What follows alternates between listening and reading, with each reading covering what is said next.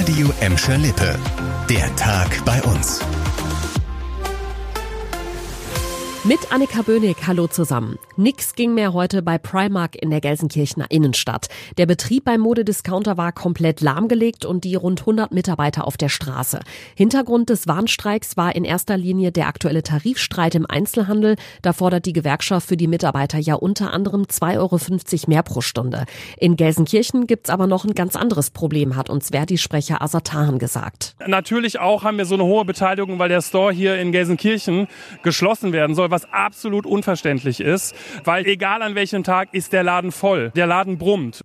Und deshalb sitzt der Schock bei den Mitarbeitern von Primark in Gelsenkirchen auch noch tief. Sie sind heute auch auf die Straße gegangen, um die geplante Schließung Ende des Jahres vielleicht doch noch irgendwie zu verhindern. Die Hoffnung, die stirbt wirklich zuletzt. Ne? Wir geben nicht auf, wir kämpfen um unseren Arbeitsplatz. Es gibt Familien zu Hause, wir müssen unsere Rechnung bezahlen und äh, mit dieser Angst, jeden Tag aufzustehen und zur Arbeit immer aufs Neue zu gehen, es ist wirklich sehr, sehr beschämend. Aber ich muss sagen, wir als äh, Mitarbeiter von Primark Gelsenkirchen, wir sehen uns wirklich alle als eine große Familie. Familie. Also wir halten einfach zusammen. Parallel zum Warnstreik sind heute auch die Gespräche über einen Sozialplan gestartet. Davor hatte die Chefin von Primark Deutschland immerhin versichert, dass die rund 100 Mitarbeiter möglichst eine neue Perspektive bekommen sollen. Vielleicht auch bei einem möglichen Nachfolger an der Bahnhofstraße. Das große Ladenlokal gehört Primark und soll natürlich so schnell wie möglich neu vermietet werden.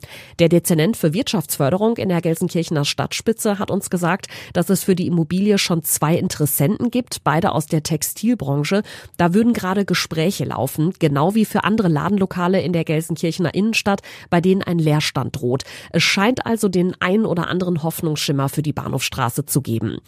Ähnlich sieht's auch beim Thema Energiekosten aus. Die befürchtete Energiekrise ist zum Glück ausgeblieben. Dadurch gehen jetzt die ersten Preise runter. Der Gelsenkirchener Energieversorger Ehle hat heute zum 1. Juni für alle Kunden in der Grundversorgung Gas den verbrauchsabhängigen Arbeitspreis gesenkt. Statt 18 Cent stehen ab sofort nur noch 11 Cent pro Kilowattstunde auf der Rechnung. Ein Haushalt mit durchschnittlichem Verbrauch spart dadurch laut Ehle über 1000 Euro im Jahr. Möglich ist das, weil die Beschaffungspreise runtergehen und die Marktlage deutlich stabiler ist als noch vor ein paar Monaten. In einem Monat gibt's deshalb auch schon die nächste Preissenkung für Ele-Kunden in Gladbeck, Bottrop und Gelsenkirchen. Zum 1. Juli senkt das Unternehmen die Strompreise in der Grund- und Ersatzversorgung. In den letzten Jahren war in den Revierparks bei uns ziemlich der Lack ab. Jetzt haben sie aber eine komplette Frischzellenkur bekommen. Am 18. Juni werden der Revierpark Nienhausen in Gelsenkirchen und der Revierpark von dort an der Bottroper Stadtgrenze nach der großen Renovierung neu eröffnet. Anderthalb Jahre lang wurde in beiden Parks gebaut und für Projektleiterin Annegret Wiedmann vom Regionalverband Ruhr wird's jetzt zum Endspurt nochmal stressig. Es ist gerade keine Minute äh, steht das Telefon still und teilweise ist auch die eine oder andere schlaflose Nacht dabei.